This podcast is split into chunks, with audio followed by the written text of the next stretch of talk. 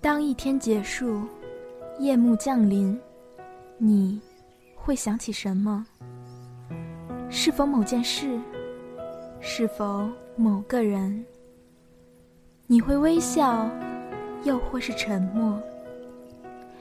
那是只属于夜晚的温柔追忆，是一段段你们的夜的故事。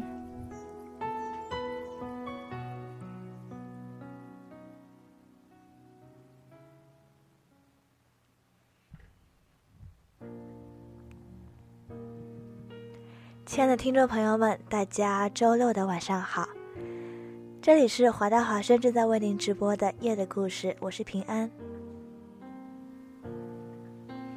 现在时间已经走到了晚上的二十三点三十一分，今天夜的故事，平安为大家挑的故事都是关于青春时代的那份感情和悸动。其实，在那个时候，只有校服上的名牌，吃的也是路边的烧烤摊，更是算是我们的最佳的享受。天天想的是放学，念的是游戏，怕的是老师，烦的是作业。那关于那个时候的爱情，更是像心口上的一点朱砂痣，令人魂牵梦绕。今天平安为大家带来第一篇故事的名字叫做《四环素雅与香菇老太》。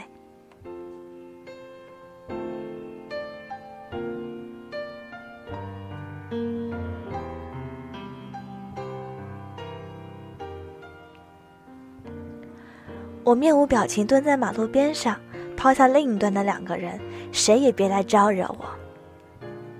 可是他们的笑声仍然像放爆炸一样胀着，东一下西一下，停了停又是一下。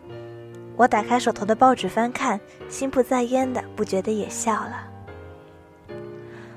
我原谅他们了，怪只怪天为什么那么蓝，云彩为什么要那么白，空气为什么那么纯净。沿路的试车局为什么那么摇头晃脑，晃得我心慌？怪只怪我的朋友，他们两个都太知道我的穴位，无聊的惹恼了我，又迎逢的和好了我。来介绍一下吧，杜凯、卢颖楠，我是豆头，我们同是 S 大三年级的学生，前者是男生，中间一位是女生，我也是女孩子。可是呢，我明明是女生，却从来不被他们认为是一个女人。他们对我的态度简直可耻，时常拿出的是一副主人看宠物的表情。这对于身份为当代大学生的他们来讲，是多么的没有礼貌。所以，当他们偶尔得意忘形，直接表现出对我的不尊重时，我往往回报给他们一个大大的冷脸。接下来，来讲一讲我为什么会被惹恼，原因是。郊游的路上，卢颖楠递了块口香糖给我，我很好玩的嚼着，还把口香糖粘到门牙上。我回头冲他们笑，近视眼卢颖楠就说：“哇，好白的大门牙。”其余一个人却嘀咕了一句，声音很小，但是我还是被惹急了。杜凯说：“豆头是四环四环素牙，嘿嘿嘿，真丑。”另一个马上接过话头：“啊，怪不得豆头有口香糖粘着，遮羞呢。”怎么了？怎么了？四环素牙，我愿意。我翻袜子一样翻了脸，并且发现一激动，口香糖落到肚子里了。他们俩哈哈大笑，笑得口水都呛到自己，咳嗽了起来。我恨恨地蹲在马路边。我生气的时候是不能走路的，一走就会摔跤。我拿起随身带的报纸，哗哗翻看。他们也蹲下了。他们不看报纸，他们讲笑话。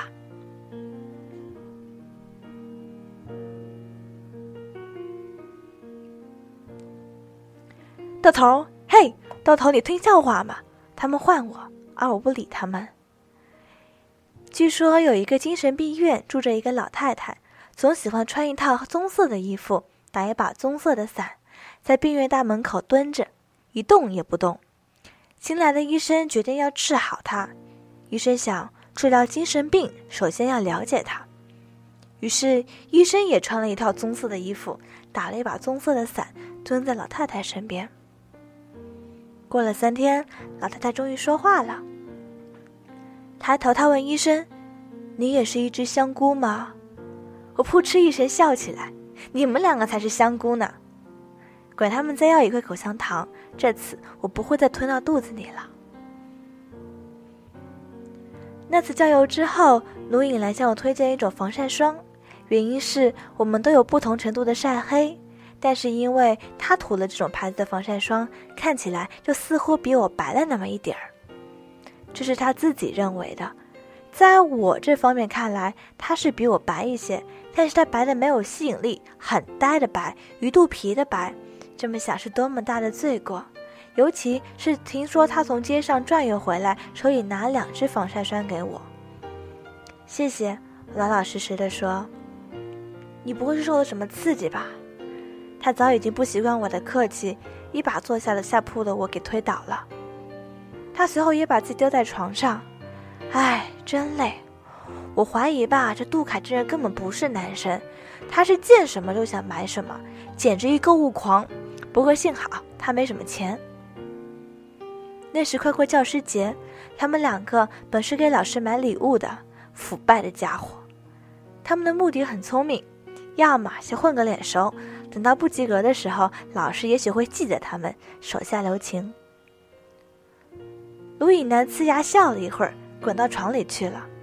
他的下铺与我的上铺生气相连，因此从我的床头垂下一串球机器，机器猫也跟着抖了一抖。我同他一起躺在床上，我睁着眼睛，我在想事儿。隔了一会儿，杜凯打电话过来，我拿起电话，那端说：“尹然，那声调简直可以用肉麻来形容了。我是豆头，啊，豆头啊，啊，这样吧，晚上一起看电影，我买了票。晚上我不准备去看电影了，晚上我去上自习好了。我真讨厌他们两个，瞧着。”我又要哭了，我讨厌他们两个破坏规则，他们单独要在一起，他们要谈恋爱，而我早就猜出来了。寒假过得不愉快，因为老爸总和我抢电视，妈妈的嘟囔也没有新出花样出来，要么认真读书，要么找男朋友。大三了，不要整天这样无所事事，好不好？他天天皱着脸看着我，整个身体语言就是一个字：烦。我也烦，所以我提前回了学校。冬天可真冷，宿舍里的暖气还没有通，住了一天我就冻感冒了，就决定买一个电热毯回来。其实呢，我是挺喜欢冬天的，冬天下雪真浪漫。冬天别人都穿裤子，我却有很多漂亮的棉裙子。冬天可以去寻找一种叫做温暖的东西，而我的温暖在哪里呢？我的温暖在我的手中吗？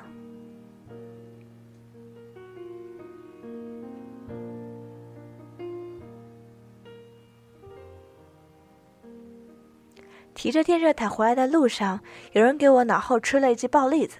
回头，杜卡正站在我面前，手里拎着肉，还有两颗白菜，一颗圆白菜，一个菜刀。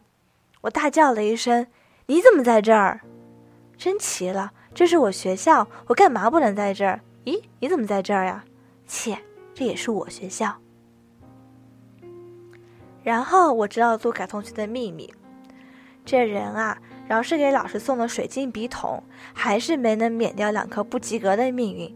外加美术没有参加考试，开学等着他的将是严酷的现实：三门补考，也许连补考都过不了。于是呢，杜凯同学早早回了学校复习。这在他的口里变成了家里吃的太好怕长胖了，或是见亲戚总问有没有女朋友很烦。这些借口我听听就微笑着。眯着眼睛，露出一切洞悉的神息神情，杜凯马上意识到了，张张嘴转移了话题。我试过了，宿舍根本没有暖气，住不得的。所以呢，我住在外面，师兄的房子。师兄回家过年了，他扬了扬手中的菜，可以自己做饭哟。他瞄了瞄我手里的电热毯，没用的电热毯。他撇撇嘴。然后郑重的建议道：“你要不不如住到我那儿去吧。”一室一厅的小平房朝南，阳光极好。早上的时候很像春天，春天的太阳照着睡在床上的我，也照着睡在地板上的杜凯。我们都眯着眼睛，我们像两头巨猫，很懒惰，摆出一副丑样子，不爱动弹，谁也不理谁。我把头发拉过来一缕，无聊的编起了辫子。太阳照在我的头发上，我的辫子是金色的。杜凯开始背书。从方法论的角度来看，马克思的辩证唯物主义和历史唯物主义具有哲学方法论和具体研究方法论这两层含义。也不知道他记住没有，反正他决定起床了。他一咕嘟爬起身，三下两下穿好了衣服，然后去做饭。我缩在床上，这会儿杜凯同学不会进来，我可以从容的穿衣服。不过我想再睡一会儿。听到勺子、筷子的声音，我知道有人已经把饭做好了。我很优雅的起床，很沉静的吃着他做的饭：白菜炒肉，圆白菜炒肉。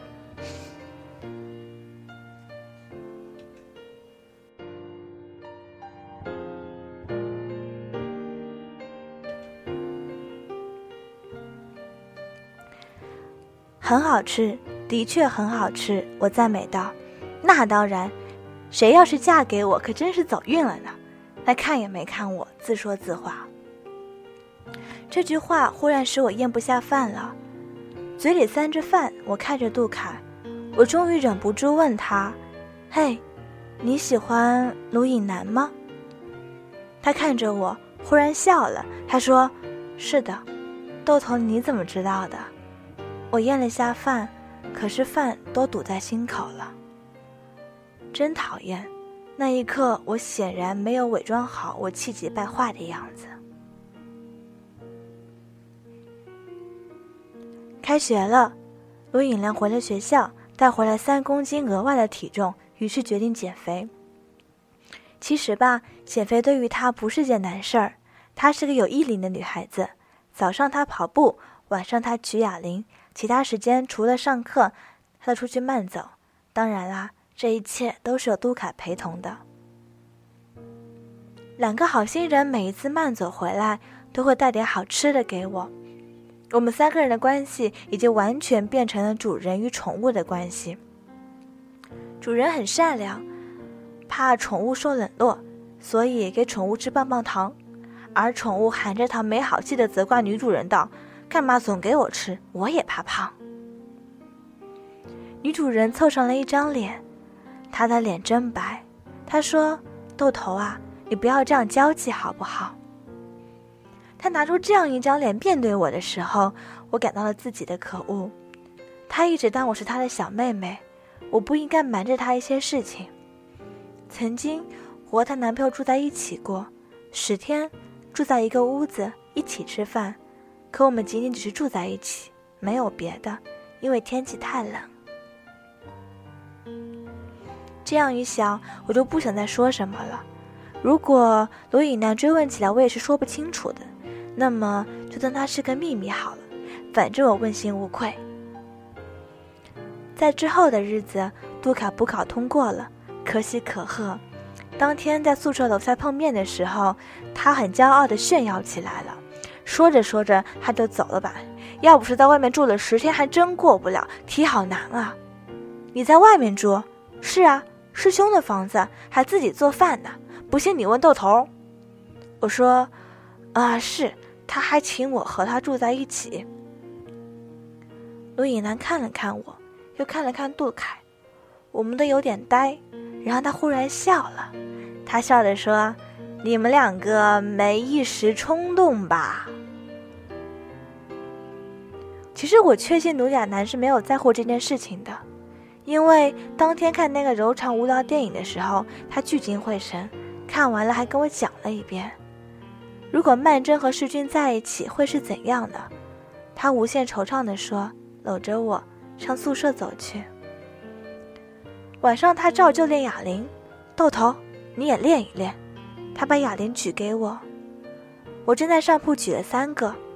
你的姿势不对，他把哑铃拿了回去，纠正我的动作。他真的不在乎吗？他真的不在乎吧？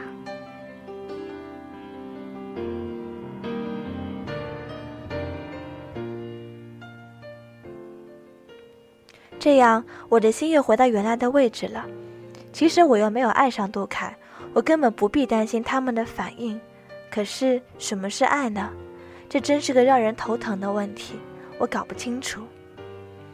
他们两个找工作的时候，正是我去研究生导师那面试的时候。回来的路上，我遇到杜凯。我找到工作了，在深圳，而且他们答应可以接收尹楠。我抬头看着他，忽然觉得灰灰蒙蒙的。他那么高兴，可是为什么我并不能同他一样高兴？而且我是这样的难受。豆头，你怎么了？他摸摸我的额头，你发烧了。然后他抱起我，他那么轻松的就抱起了我，把我送到医院。我在医院挂着点滴，发烧使我睡得沉沉的，我安静的像一只雪白的狗。不过我知道，在我闭上眼睛的时候，这个男生亲了我的手。他就那样轻轻的亲了一下我的手，然后把我的手放在他的脸上。我的手感觉到他的面颊，他的脸真的是很粗糙啊，但是却是那么温暖。不要离开我，我说，别离开我。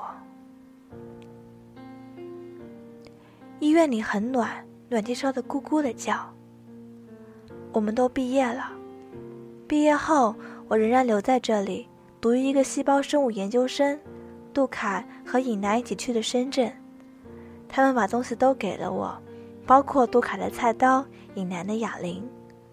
可是我从没自己做过饭，也从来没有锻炼过身体，我也没有兴趣再吃口香糖。一年过去了，他们过得还好吗？反正我过得不是很好，我总是很寂寞。寂寞的时候，我去外面转转，买张报纸读一读。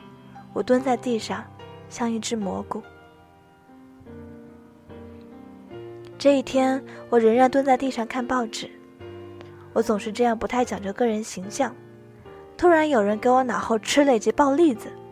转过头，我要翻脸，却看到这个人，杜凯回来了。你怎么在这儿？我跳起来，真奇了，我在这儿上班，我怎么不能在这儿？然后我又看到了尹楠，豆头你好吗？他上前激动搂住了我，我忽然激动的哭了。尹楠的手臂很有力的抱着我，拍了拍。豆头是这样的。杜凯这人，他说他只能接受第一个和他住在一起的女人。尹楠笑着，把我脸上的眼泪抹去了。那时我在眼泪里看到她，她更像是一个大女人了。是，想来想去，我就辞职回来了。杜凯说：“嘿，你们不要开玩笑，我会翻脸的。”我一个激动，竟然冒出了一个鼻涕泡。他们两个笑得快昏倒了，然后尹楠说：“豆头，这是真的，你要相信我，爱情从来就不是能勉强的事儿。”豆头，我喜欢你，我从那个寒假起就喜欢你了。杜卡不由分说的把我从尹楠的怀里接了过去，抱紧了我，而这个时候，尹楠已经慢慢走开了。其实我仍然不知道什么是爱，不过杜凯的拥抱让我想起那个冬天的白菜，我喜欢的男生亲手给我炒的白菜，那白菜真的是很好吃呢。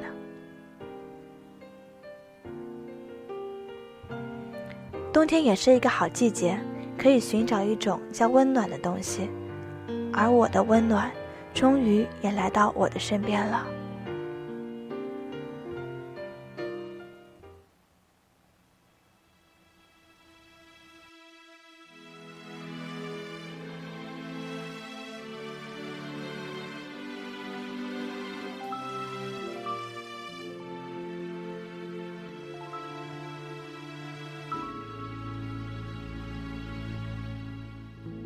常常责怪自己当初不应该，常常后悔没有把你留下来。为什么明明相爱，到最后还是要分开？是否我们总是怀在心门之外？谁知道又和你相遇在人海？命运如此安排，总叫人无奈。这些年过得不好不坏，只是好像少了一个人存在。而我渐渐明白，你仍然是我不变的关怀。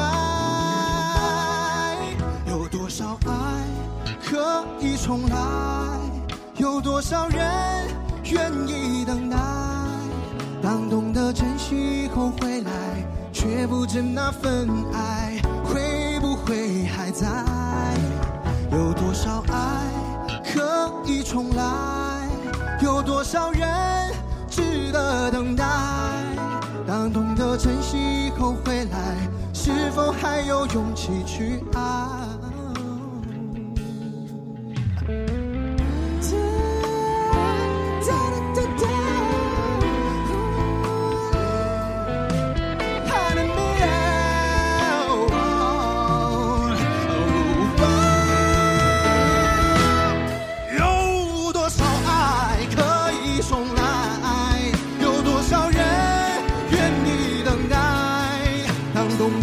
以后回来，却不知那份爱会不会还在？有多少爱可以重来？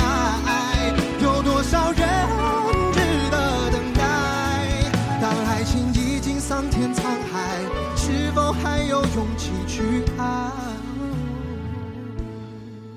当爱情已经桑田沧海，是否还有？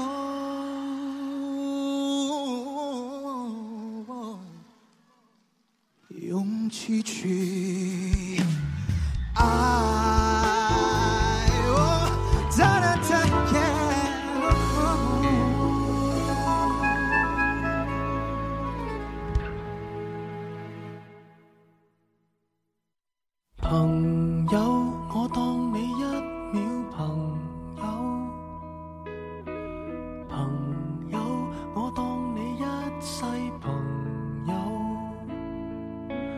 奇怪，过去再不堪回首，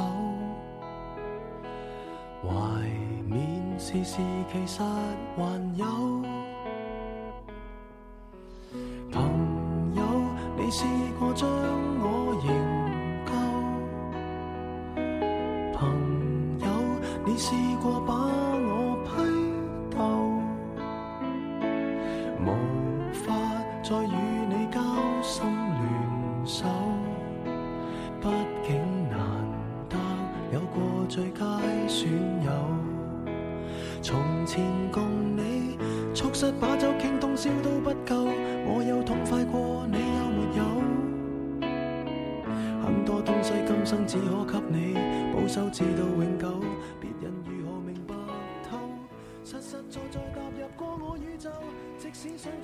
听众朋友们，欢迎回来，这里是华大华生的最后一档节目《夜的故事》，我是平安。现在时间已经走到了晚上的二十三点五十四分了。刚刚平安为大家讲了一首关于校园里的故事。其实爱情可能就在你的身边，当你觉得自己的爱情卑微的开出一朵小花的时候，它可能正在以阳光般的饲料来照亮你。节目的最后，平安为大家带来一个心理小测试。这个测试是关于根据你的性格寻找你的一个合适的伙伴。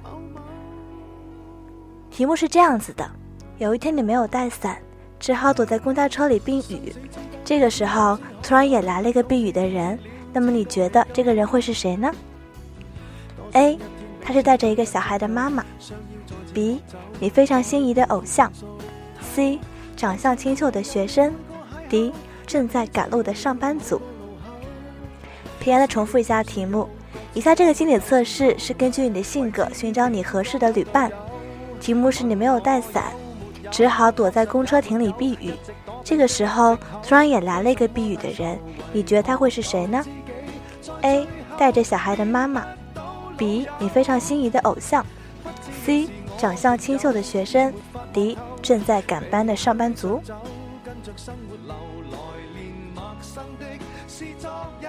最亲的某某，早知解散后各自有，际遇作到尤其就其在接受了，各自有路走，却没人像你选择 A 的听众朋友们，就是选择你觉得避雨的人是带着小孩的妈妈。你呢，是一个仍然有着爱幻想的心灵，个性有些小迷糊，是个不太会用生活弄得很严肃的人。随和的性格让你有了不少的朋友，所以你也许希望更希望跟朋友一起去旅行。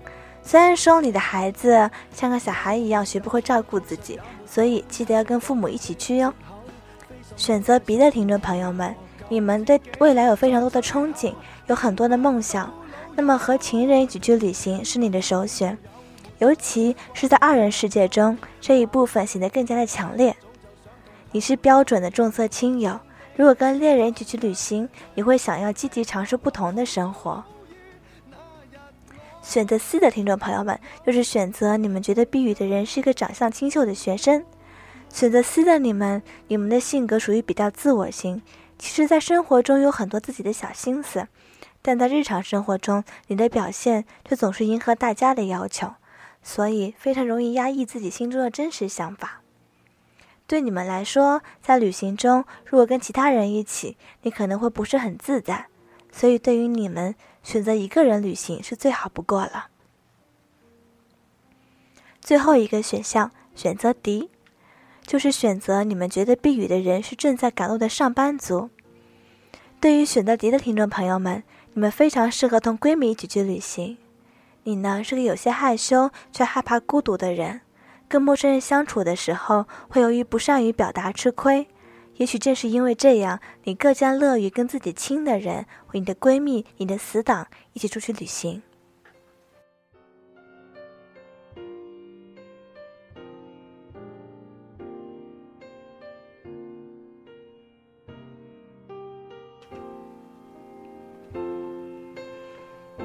今天夜的故事就到这里了。现在时间已经走到了晚上的二十三点五十七分。刚刚平安给大家分享了一个关于心理测试，看看你的性格适合于跟谁一起去旅行。最后一首歌，平安送给大家，来自周华健的朋友，是一首非常老的歌了。其实很多爱情也许是从朋友开始的，也许很多爱情是一见钟情，但无论如何，朋友都在我们身边起到了一个至关作用的可能性。这首歌送给大家，希望你们今夜好眠。我是平安，我们下次再会。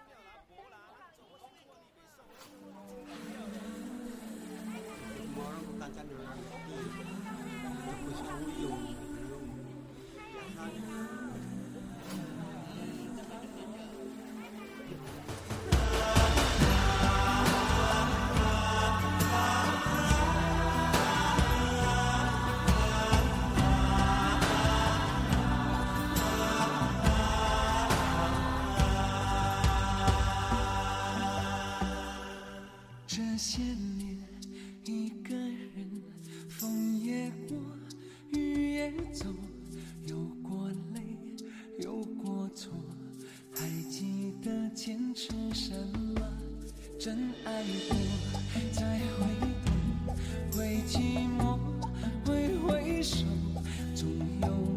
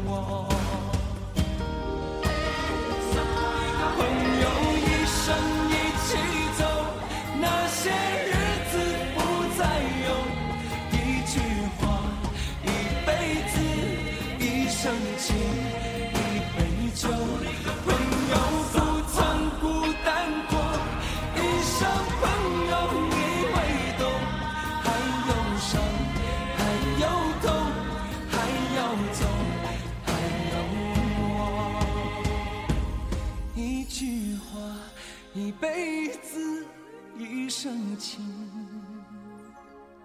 一杯酒